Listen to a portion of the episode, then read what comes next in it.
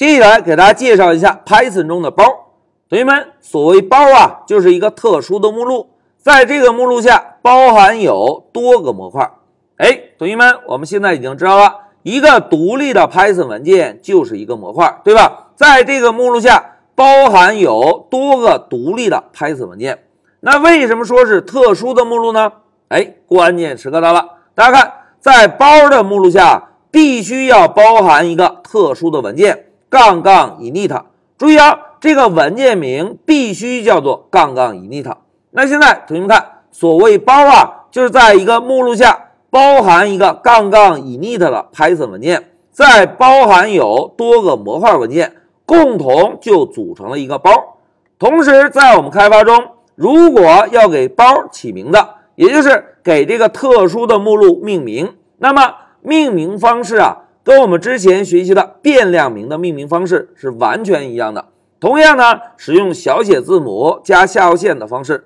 当然，我们也可以使用数字，但是呢，需要注意哦，不要以数字开头。哎，同学们，这个就是 Python 中包的概念。那讲到这里，老师让大家猜一猜，同学们包有什么好处啊？哎，同学们都很机智。老师，老师，包中既然包含有多个模块。那么我们应该可以使用 import 包名的方式，一次性的把包中所有的模块全部导入。哎，这个就是包的好处。好，简单的介绍了一下包的概念之后，接下来我们就做一个简单的案例。同学们，我们先啊在 Pycharm 中建立一个黑马 message 的包，哎，一个跟消息相关的包，对吧？在这一小节中，老师啊就用两种方式给大家演练一下。怎么样来建立一个包？来，让我们回到 Py 上，大家看，要建立包，包是一个目录，那么我们就可以选中项目，点击右键，然后呢，在弹出的菜单中啊，我们来选择第三项。大家看，第三项是不是目录，对吧？那现在老师啊，就选择 Directory，然后呢，给这个目录啊起个名字，黑马下线 Message，然后回车。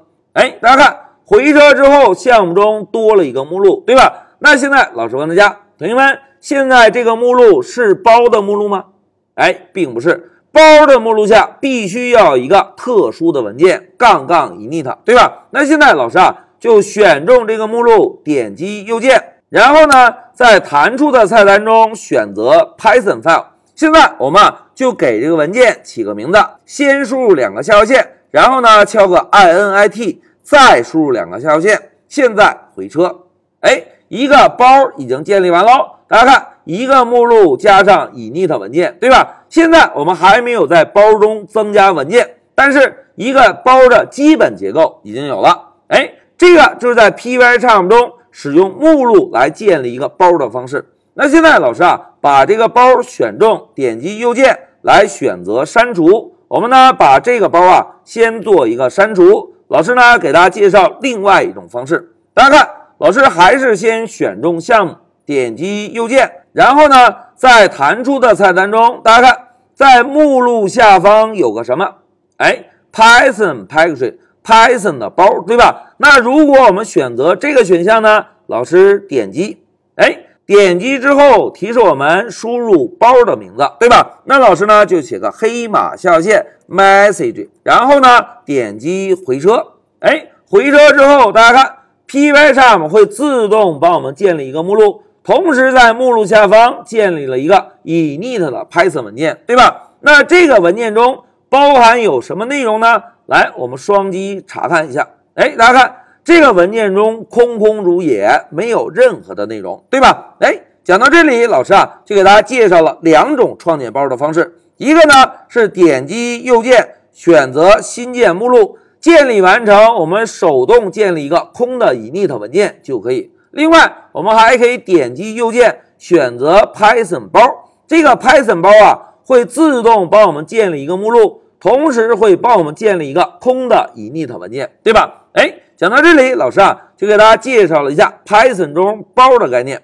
一句话讲，在一个目录下包含有多个 Python 文件，加上一个杠杠 init 文件，共同就组成了一个包。在给包起名时，一定要使用小写字母加下划线的方式。如果要有数字，数字能开头吗？哎，不能以数字开头，这个是包的概念。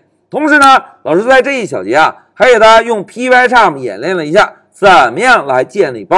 在 Pycharm 中，我们有两种方式，对吧？一个是先建立目录，再手动建立一下 init 文件。另外呢，我们可以直接选择 Python package，哎，package 就是包的意思。选择 Python package，那么 Pycharm 就会自动帮我们建立一个目录，并且在这个目录下。帮我们建立一个空白的 init 文件。